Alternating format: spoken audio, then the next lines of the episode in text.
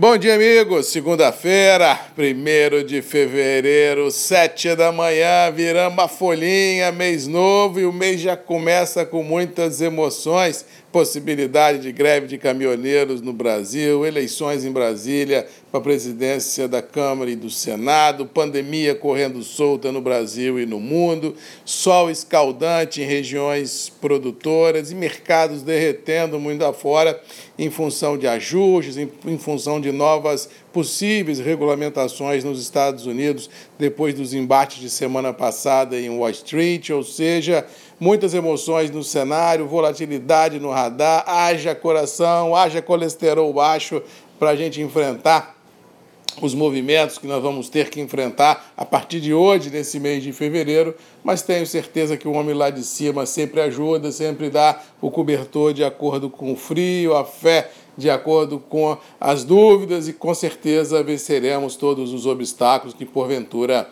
a vida venha nos impor. O dia começa aqui no Espírito Santo, com tempo aberto, temperaturas elevadas, final de semana fez um calor escaldante aqui na Grande Vitória e também no interior do estado, sem relatos nenhum de chuva por aqui. E infelizmente o cenário para os próximos sete dias ainda é de sol, ou seja, não há chuva prevista para a região do Conilon para os próximos sete, quiçá dez dias, ou seja, o fantasma do veranico assusta, mesmo aqueles produtores que têm irrigação em suas propriedades vem sentindo o baque, já que mesmo irrigando com altas temperaturas, ah, o resultado não é a mesma coisa se nós tivéssemos chuva e clima ameno. Ou seja, temos aí mais fantasmas pela frente nessa questão produtiva brasileira. E com certeza, mais dia menos dia, isso será precificado pelos mercados e, por tabela, uma firmeza adicional nos índices internacionais deverá ficar notório. Semana começa com volatilidade nos mercados. Lá fora a madrugada foi de maré vermelha nos níveis internacionais, asiáticos, europeus, chamadas para os Estados Unidos. É possível que isso também contamine a nossa B3 aqui no mercado interno.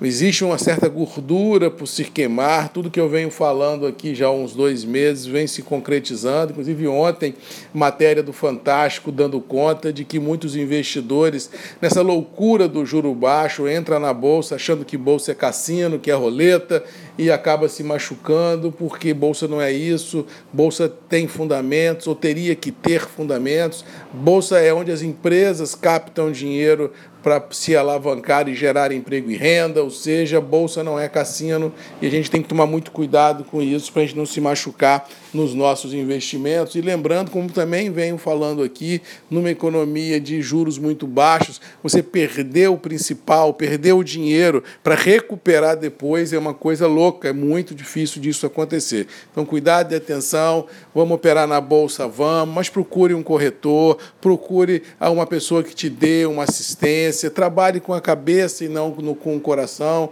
Não entra numa vibe de entrar no home broker e sair comprando e vendendo como se fosse Midas, porque isso não existe. A gente pode se machucar, como eu já vi muitos se machucarem nesses meus 30 e poucos anos ah, de mercado financeiro. Cuidado e atenção para a gente não se machucar numa economia onde o juro é baixo, porque aí o, a, o machucado pode virar ferida e essa ferida não cicatrizar. Cuidado e atenção. Com relação ao café, Vamos ter mais uma semana de muita ansiedade. Lá fora, os grandes operadores ainda incrédulos com a possibilidade do Brasil vir a ter problemas de abastecimento quando a safra chegar. Ficam apenas trocando figurinha em suas apostas de curto prazo, olhando pandemia, olhando o mau humor do mercado financeiro e assim não permitem uma grande volatilidade em Nova York e Londres. Mas isso é só uma questão de tempo para que as verdades se façam presentes e aí sim o mercado ganhe força nas próprias pernas. No caso do preço internos do café, eles se mantêm firmes em reais, independente desse cenário.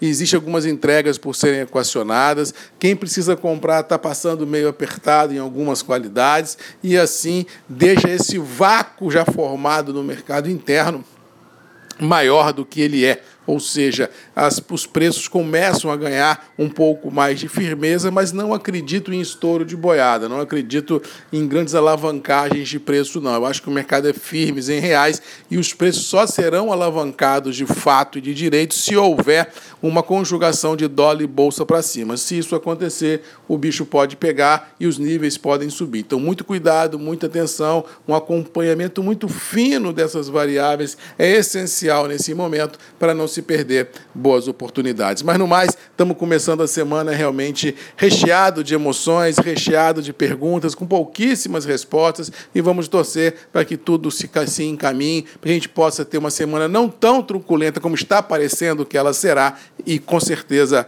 a gente ter uma condição melhor de tocar a vida à frente e dormir todo dia à noite com aquela sensação do dever cumprido. No mais, boa segunda-feira, boa semana, bom mês de fevereiro, que Deus nos abençoe e até amanhã às sete comigo aqui, Grupos e Redes MM, ponto de encontro de todos nós. Beijo, um abraço, fiquem com Deus e até amanhã.